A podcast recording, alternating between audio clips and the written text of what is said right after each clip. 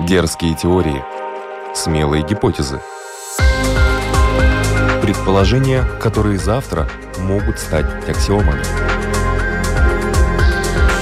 Природа вещей. Приветствую вас, любители узнавать новое об уже известном. В эфире программа «Природа вещей» и ее ведущая Людмила Вавинска. Итак, сегодня мы с вами поговорим о норме. Что это такое? Зачем нам нужно ее знать? Как со временем изменялось понятие нормы и патологии? И чем опасны так называемые пограничные состояния психики? В разговоре принимает участие нейрофизиолог, кандидат биологических наук, научный сотрудник кафедры высшей нервной деятельности биологического факультета Московского государственного университета Вера Толченникова. Добрый день. Здравствуйте.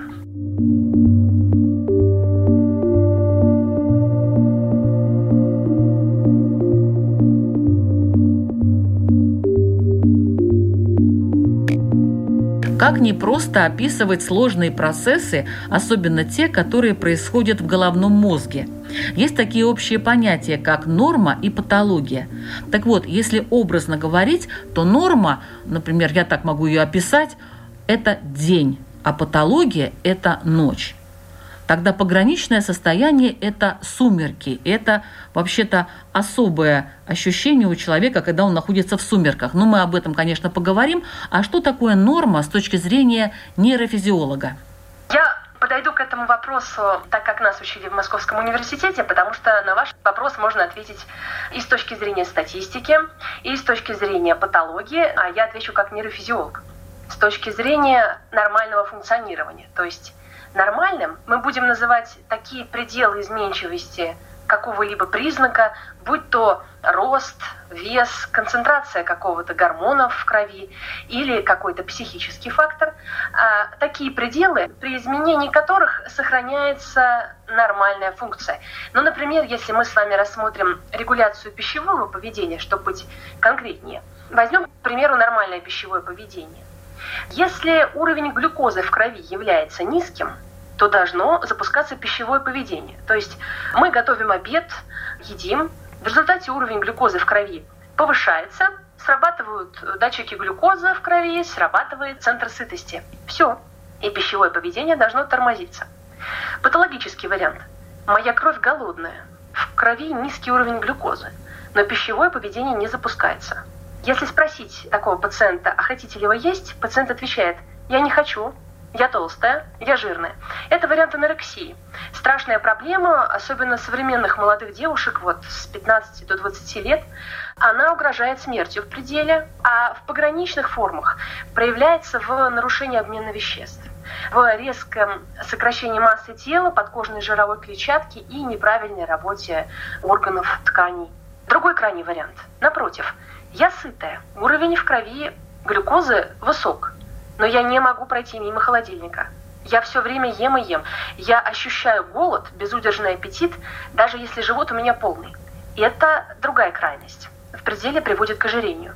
И, конечно же, она вредна для здоровья и является патологией. Но вот есть норма и какие-то научные исследования. Зачем ученым так называемые нормальные параметры – Нормальные параметры – это уже другой подход к описанию нормы, так называемый статистический. И в этом отношении, если кто-то из нас, из моих коллег, получает так называемый нормальный признак, мы обычно радуемся, устраиваем праздник, потому что в этом случае можно применять и использовать критерий Стьюдента и факторный анализ. В общем, статистически нормальным называется такой признак, распределение которого описывается колоколообразной кривой с максимумом посередине. То есть это когда средние значения признака, ну, например, средний рост, 175 сантиметров, встречается чаще всего. А крайние формы проявления признака, ну, например, карликовость или гигантизм, встречаются редко. И это распределение должно быть симметричным. Такой статистический подход ничего не скажет нам о здоровье. Он просто э, скажет нам о том, что признак можно описать вот такой симметричной, красивой колоколообразной кривой. И наоборот, в статистике существуют так называемые ненормальные распределения, такие двугорбые. Ну, например, если мы будем рассматривать среднестатистический доход э, по России, то в общем и целом или даже московскую зарплату. Средний уровень там, в Москве зарплата 80 тысяч рублей. Но в реальности средние деньги получает не большинство людей, потому что, к сожалению, кривая двугорбая. То есть есть один максимум в области низких значений, люди с низким достатком 15-20 тысяч рублей, и максимум в области высоких значений больше 200 тысяч. И таким образом распределение ненормальное. То есть это не колоколообразная кривая, а это вот таких два горбика, два максимума последовательных. И это ничего не говорит о ненормальности этого признака, о нездоровье. Но если привести пример э, нормального распределения, то вот это рост, человеческий рост для мужчины, для женщины. Средний рост э, равен мужской одному метру 75 сантиметров. А пределы изменчивости этого признака где-то от 150 до 200. И вот для мужчины рост ниже 150 называют карликовым, и это является патологией, болезнью, а, скажем, выше 200 сантиметров, 2 метра, гигантизм. И это тоже патология.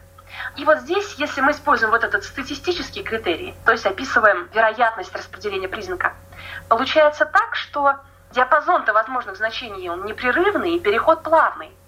А граница нормы патологии, черта, которая должна качественно разделять патологический признак нормальный, она ставится весьма условно, на основе статистических критериев. И так получается, что если, допустим, я мужчина и мой рост 150 сантиметров, то я еще в пределах нормы. Но если мой рост там 147-149, чуть-чуть ниже, то вроде бы я уже карлик то есть патологическая часть. И это несколько обидно. Поэтому при таком статистическом подходе к анализу того, что есть норма, мы вот эту границу ставим условно.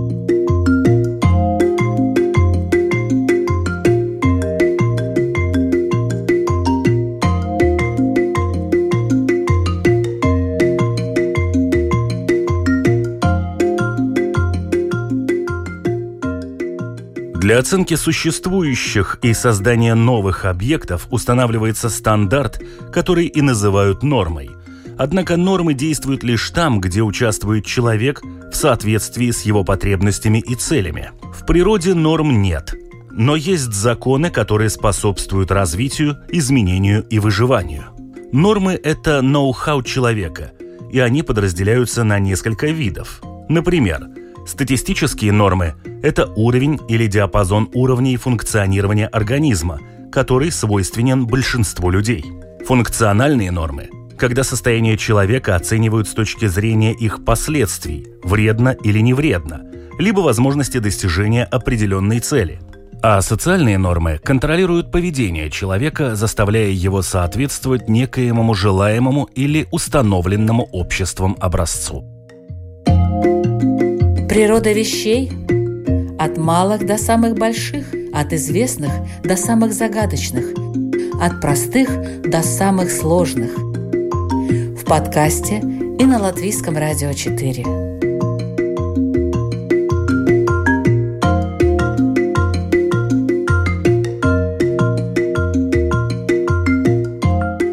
А какая еще бывает норма для мужчин и женщин? Вот чем они отличаются, например? Здесь очень красиво получается. У женщин чаще всего встречаются средние варианты признаков каких-либо, ну вот в частности интеллекта. А у мужчин крайние варианты.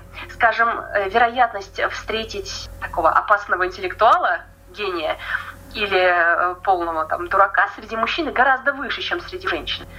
И в этом смысле обе крайности, вот и глупые, да, там, дураки и гении, это не норма с точки зрения такого статистического описания. И такая разница между мужчинами и женщинами, она не случайна. Левшей гораздо больше среди мужчин.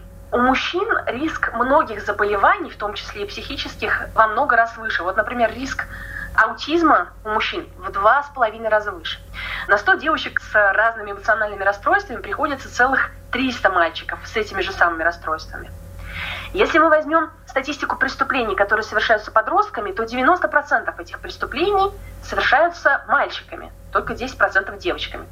В эпоху пандемии можно заметить, что мужчины в два раза чаще умирают от коронавируса. Вот вероятность летального исхода у мужчин в два раза выше, чем у женщин. И все эти особенности не случайны.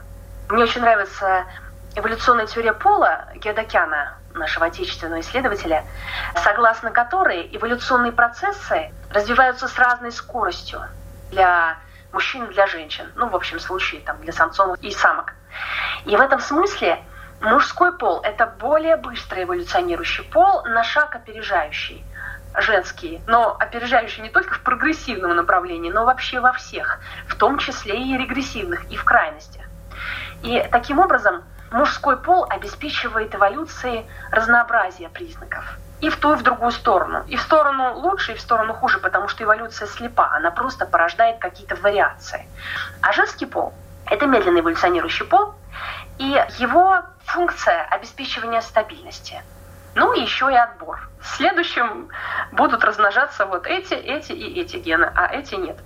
Итак, мужской пол обеспечивает разнообразие признаков, а женский – отбор и стабильность, согласно эволюционной теории Пола Геодокяна. Если происходит какое-то эволюционное изменение, ну, например, изменяется средний рост в популяции, то сначала крайние признаки появляются у мужчин, допустим, крайне высокий рост. И лишь затем эти признаки начинают встречаться у женщин, если, конечно, они оказались удачными. В общем, в целом можно заключить, что мужчины – существа крайности, а мы, женщины, больше склонны к сбалансированному, гармоничному существованию.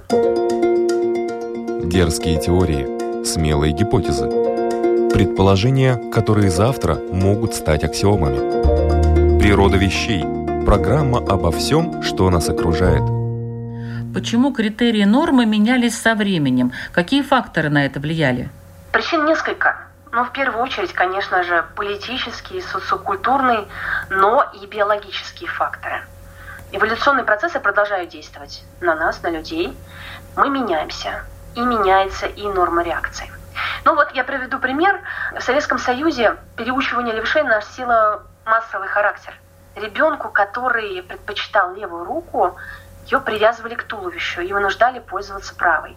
И это заканчивалось ужасно. Таких детей возникали страхи, депрессии, ночные нурезы, заикание – только в 1986 году от этой практики отказались. Буквально недавно я разговаривала тоже в рамках программы «Природа вещей» с ага. психологом здоровья Анной Кашиной как раз э, про левшей и правшей. Надо сказать, что я сама левша, меня тоже переучивали, но никаких последствий, ага. ни страхов, ни других вещей у меня ага. из-за этого не было абсолютно. Не у всех такое бывает. Повышенный риск, конечно. Не поголовный повышенный mm-hmm. риск, но может так оказаться, что ваш интеллектуальный потенциал оказался снижен. В общем и целом такая процедура негативно сказывается на психическом здоровье и на интеллекте. Очень хорошо, что вы оказались настолько устойчивы, что клинических форм проявления не оказалось и даже пограничных состояний не возникло. Это очень хорошо. Но, к сожалению, высок процент детей, которые серьезно пострадали от этого. И более того, сейчас будет сложно оценить, каким бы был ваш интеллект, ваша личность, характер, если бы вы оставались левшой. А вы, кстати, одинаково хорошо сейчас можете писать левой и правой рукой? Нет, я пишу только правой. Почерк отличается левой и правой? Ну, рукой. конечно, правый лучше. Ага. Потому что возможны варианты. На самом деле существуют, помимо левшей и правшей, так называемые амбидекстры. Это люди, угу. которые специально не тренируя левую руку, одинаково хорошо пишут и левой, и правой рукой. И... Ну, это повезло да. просто людям, я считаю. Потому что мне кажется, что я и левой бы писала тоже как курица лапой, как я сейчас и правой пишу, в принципе. Да, ну, мы можем перейти от левшества и правшества к такой переходной норме, проблеме нормальности гомосексуального поведения. Потому что противники гомосексуальных браков, например, аргументируют свою точку зрения тем, что это не естественный союз, поскольку в итоге не может привести к появлению потомства. Но это очень ограниченный взгляд на проблему гомосексуальности, потому что если мы рассмотрим эту проблему в филогенетической ретроспективе, то есть посмотрим, а как дела обстоят у животных, то окажется, что на сегодняшний день описано более 10 тысяч видов животных, в которых встречаются гомосексуальные отношения. Среди них вот всеми любимые дельфины, ну, конечно же, там гиперсексуальные виды типа шимпанзе, бонобо, и вот серые гуси. И я обязательно рекомендую познакомиться с книгой Конрада Лоренса, Нобелевского лауреата, этолога. Книга называется «Год серого гуся». Он там подробно описывает этот аспект взаимоотношений гусей. В общем и целом, для социальных видов характерны сложные способы регуляции взаимоотношений и, в частности, гомосексуальные отношения. Это мы поговорили о гомосексуальности. В каких-то странах она считается нормой, в каких-то до сих пор, в частности в наших, рассматривается как форма патологии. То есть мы видим движение, мы видим, как происходит этот процесс принятия новых норм на примере того, что в разных государствах это происходит в разное время с разной скоростью. В советские времена использовали электрошок в борьбе с инакомыслящими. И считалось, что высказываться против власти, не любить власть – это патология психическая. Здесь чисто политическая причина, понятно. Конечно, я как физиолог хотела бы поговорить и о биологических причинах изменения нормы. Когда я сказала, что эволюция продолжает действовать, я имела в виду, конечно же, конкретные примеры. Меня в свое время в студенчестве потряс тот факт, что за последние 15 тысяч лет наш мозг человеческий уменьшился в размерах, как посчитали антропологи. А есть ли какой-то нормальный мозг, и чем он отличается от, так сказать, патологического мозга? С точки зрения физиологии на этот вопрос можно ответить четко. Здоровый мозг – мозг, который работает исправно. В нем имеются все отделы. На каждый возбуждающий нейрон приходится большое число тормозных нейронов, потому что если число тормозных нейронов сокращается, мы получаем риск эпилепсии, эпилептических припадков. Патологии – это наличие опухолей, наличие эпилептических очагов, дисбаланс нейромедиаторов. Нейромедиаторы – это вещества, которые передают сигнал с одной нервной клетки на другую. Вот, например, если в мозге слишком много дофамина, его неправильно называют веществом удовольствия, он связан не только с функцией подкрепления, с многими другими функциями. Ну, в общем, в любом случае, если дофамина слишком много, это риск развития шизофрении. А его же недостаток – это болезнь Паркинсона. Характерные признаки болезни Паркинсона – тремор покоя и нарушение двигательных функций. Мало тормозного медиатора ГАМК, это гамма-аминомасляная кислота, возникает риск тревожности, гиперактивности. Вот многим детям ставят сейчас гиперактивность, те дети, которые не с первого раза слушаются преподавателя. Экзальтированность, импульсивное поведение. Природа вещей. От малых до самых больших, от известных до самых загадочных, от простых до самых сложных – в подкасте и на Латвийском радио 4.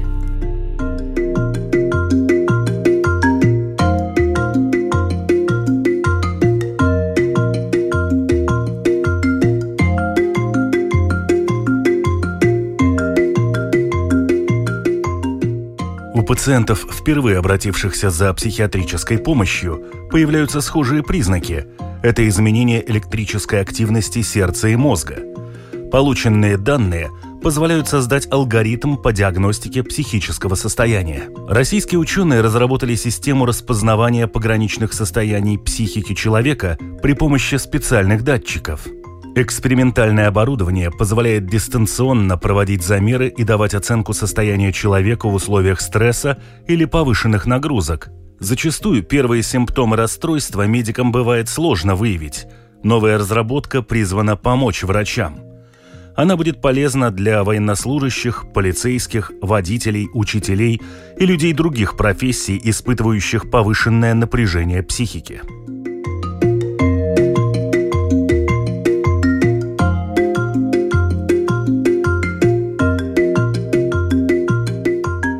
Мы все достаточно четко видим реальность днем – а, понятно нам также и то, что может произойти ночью.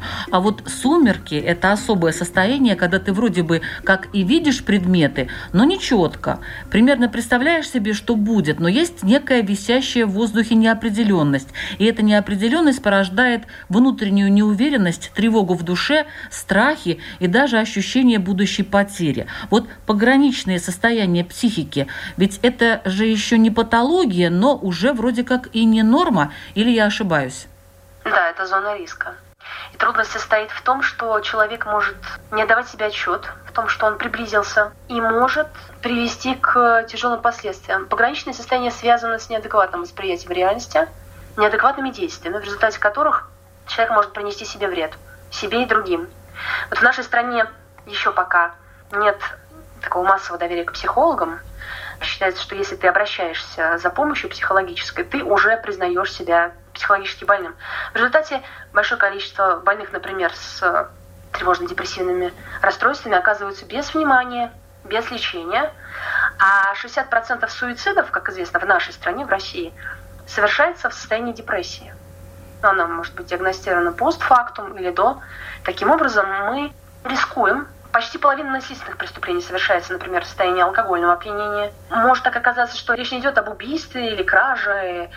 Просто у нас есть совершенно замечательный добрый дедушка, но у него Альцгеймер, нарушение памяти. Он всех любит, но он забыл выключить газ на кухне. Пошел, ушел спать. Все, газ, пожар, взрыв, смертельные жертвы. Проблема э, состоит вот в чем. Если у некоторых патологий, как, например, болезнь Паркинсона, есть совершенно очевидные четкие признаки, при болезни Паркинсона это нарушение двигательных функций, тремор покоя, характерный причем тремор, больные как бы скатывают пальцами невидимую пилюлю. Если с признаками инсульта все понятно, то вот, э, скажем, с микроинсультами дело обстоит гораздо сложнее. Мы можем не заметить, что у человека произошел микроинсульт. В этот момент нашему близкому человеку, бабушке, там, маме, родителю была нужна помощь. А мы не увидели этого, не отреагировали. А еще наше старшее поколение привыкло терпеть лишения и боль. И не жаловаться. То же самое профессиональные спортсмены, которые по какой-то причине ушли из спорта, они имеют привычку преодолевать себя и терпеть боль. И могут не подать вот этот сигнал о помощи. А мы не распознаем его, потому что состояние пограничное, но очень похоже на норму.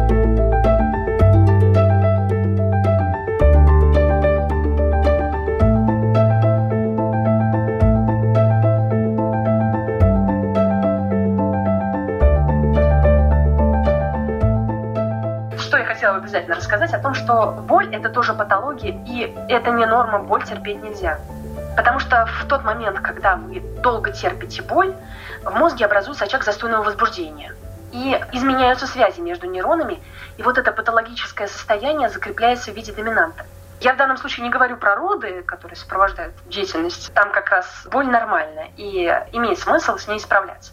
Но я говорю про головную боль, про боль сердца, коленей, почек. В общем, боль как сигнал неадекватной работы органа мы либо идем к врачу, получаем лечение, либо обезболиваем, но ни в коем случае не терпим. Это я про физическую боль, здесь тоже более-менее все понятно, но вот с некоторыми патологиями психическими дело обстоит гораздо труднее плане того, где поставить вот эту границу между нормой, переходным состоянием и патологией. Я сейчас имею в виду клинику неврозов, шизофрению, истерию, тревожно-депрессивное расстройство. Как правило, принятие решения о том, что есть норма, что есть патология, принимается психиатрами коллегиально. При этом они оценивают динамику пациента. Они смотрят, с каким состоянием пациент пришел, как состояние это поменялось спустя неделю, спустя месяц, лучше ему стало или хуже как долго длятся обострения. И, как правило, они принимают решения на основе консилиев, на основе многочисленных опросников, на основе того, как действует фармакокоррекция, как действуют препараты в течение э, какого-то срока. Они каждый раз принимают решения в индивидуальном случае по поводу того, где ставить эту границу нормы патологии. Поэтому с такими сложными заболеваниями психическими, как э, шизофрения, неврозы, истерия, депрессия, нужно быть очень осторожным. И при любых подозрениях, что ваш близкий может страдать от этого, конечно, обращаться к специалистам, не стесняться. Обращаться к специалистам.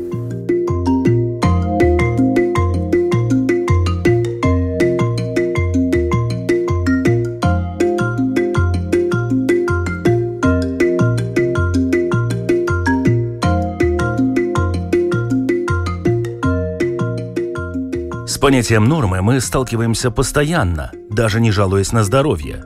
Есть нормы в юридическом праве, например, в Трудовом кодексе это норма рабочего дня.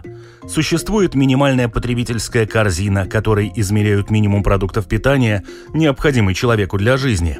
Были и нормы жилой площади, полагающиеся на одного человека. Между тем, проживание в одной девятиметровой комнате семьи из четырех человек никто не называл патологией – хотя в некоторых случаях следовало бы ввести и такой понятийный инструмент. Дерзкие теории, смелые гипотезы, предположения, которые завтра могут стать аксиомами. Природа вещей – программа обо всем, что нас окружает –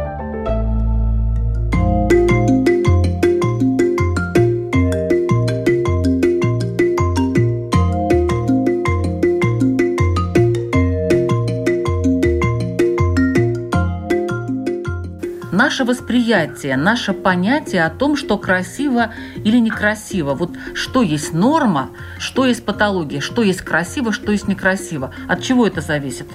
Это непростой вопрос. Ну вот, например, в некоторых народностях Юго-Восточной Азии девушка считается красивой, только если у нее черные зубы. Девушки специально покрывают их черным лаком. А вот, например, в королевстве Тонга, это островное государство в Тихом океане, красавицами могут быть только толстые девушки. А идеальная невеста не должна весить меньше 100 килограмм. Представляете себе? В средние века, например, в Европе красивыми считались только бледные девушки. А вот быть загорелым, румяным, весело улыбаться, не дай бог, считалось э, дурным тоном, грубостью. А вот, например, в наши 90-е годы модно было быть загорелым и использовать автозагар. Например, на турнирах в бальных танцах, если ты выходишь на паркет и на тебе нет э, загара, то ты новичок. В общем, следует отметить, что многие культурные представления о красоте противоречат не только здравому смыслу, но и здоровью. Как, например, интенсивный загар на солнце. Потому что для людей с нашим цветом кожи, европеоидом, больше часа, проведенных на солнце, это риск онкологии, риск раковых заболеваний.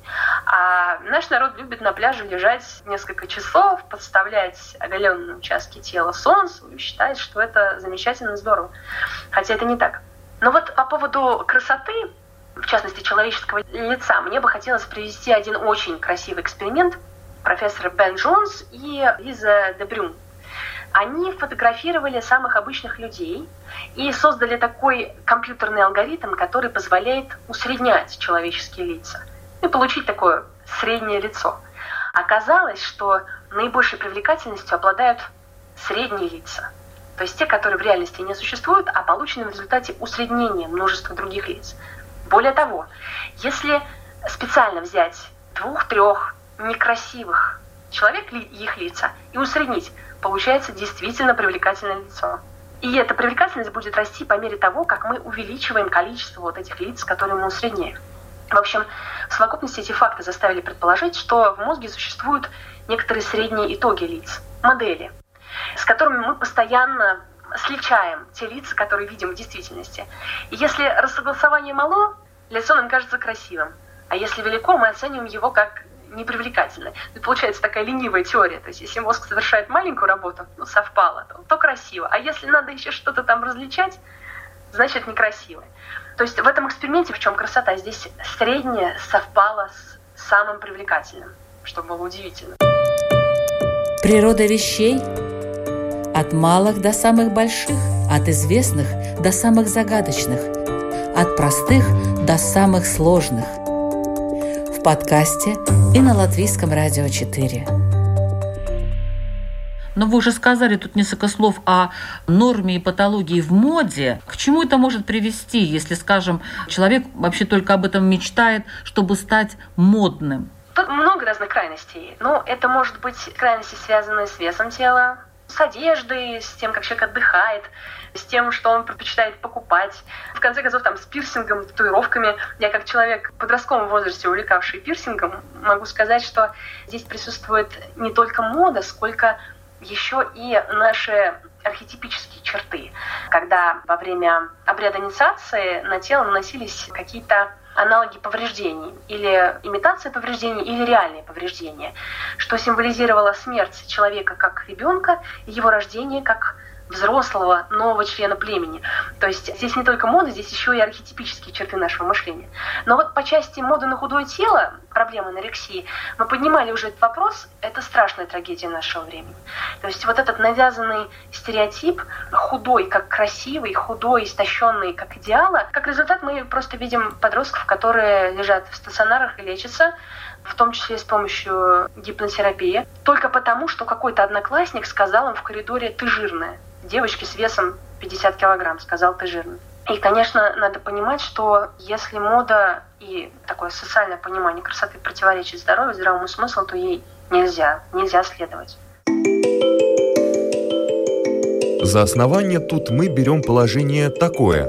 Из ничего не творится ничто по божественной воле. Тит Лукреций Кар. Откуда у человека изначальное представление о том, что нормально, а что нет? Нужно ли вообще обращать внимание на норму, так называемую, подходить ко всему с этих позиций?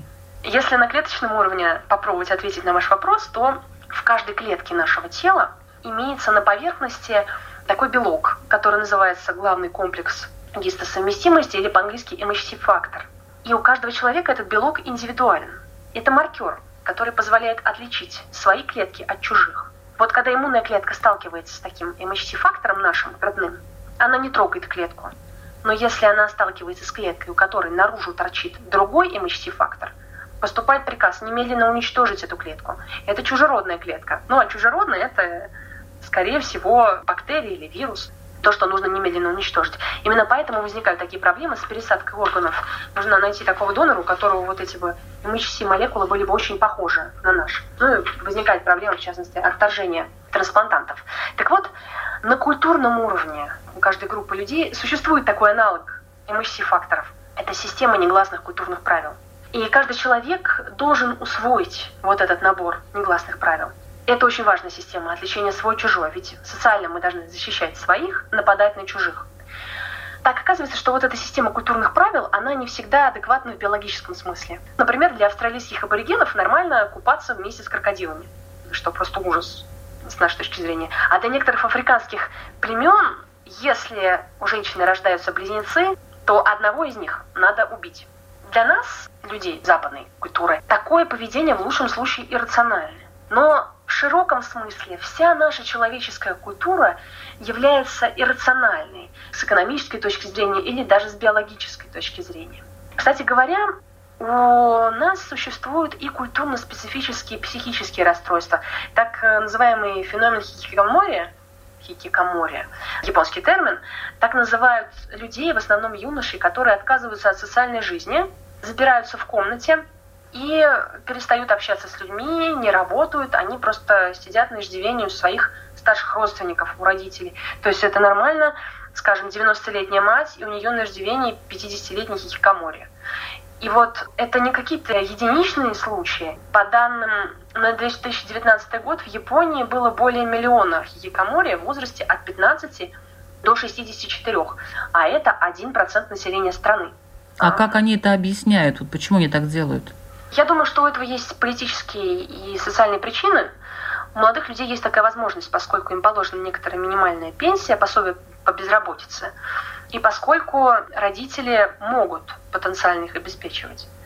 В таких культурах, в которых принято выпускать детей по достижении какого-то возраста в университеты, которые находятся за пределами города, за пределами страны, такой феномен встречается гораздо реже. То есть в целом, я думаю, что к этому были социальные предпосылки, ну, пособия в частности, и особая связь между матерью и детьми в японской культуре, которая, в принципе, позволяет оставаться им близкими и проживать на одной территории после того, как дети вырастают. Дерзкие теории, смелые гипотезы, предположения, которые завтра могут стать аксиомами. Природа вещей – Если взять общество в целом, скажем, размытость норм или четкие нормы, какое общество будет более жизнеспособно? Я думаю, во-первых, общество, в котором эти нормы культурные и физиологически согласованы между собой, в которых гарантирована физическая безопасность. Ну и, конечно же, подвижное общество, готовое к тому, что нормы будут меняться. То есть такое общество, которое готово адекватно воспринять, скажем, новые научные факты и изменить отношение к какому-либо явлению или изменить норму реакции в ответ на какое-то событие. То есть я думаю, что первый фактор – это согласование между физиологической адекватностью и культурной нормой. И второе – все-таки подвижность, готовность к изменению норм. Спасибо большое за интересную и полезную информацию. Программе «Природа вещей» принимала участие нейрофизиолог, кандидат биологических наук, научный сотрудник кафедры высшей нервной деятельности биологического факультета Московского государственного университета Вера Толченникова. Над выпуском работали ведущая Людмила Бабинска, компьютерный монтаж Ингрида Беделе, музыкальное оформление Кристины Золотаренко. Природа вещей. Ее мы открываем каждый четверг на Латвийском радио 4 в 3 часа дня. Присоединяйтесь.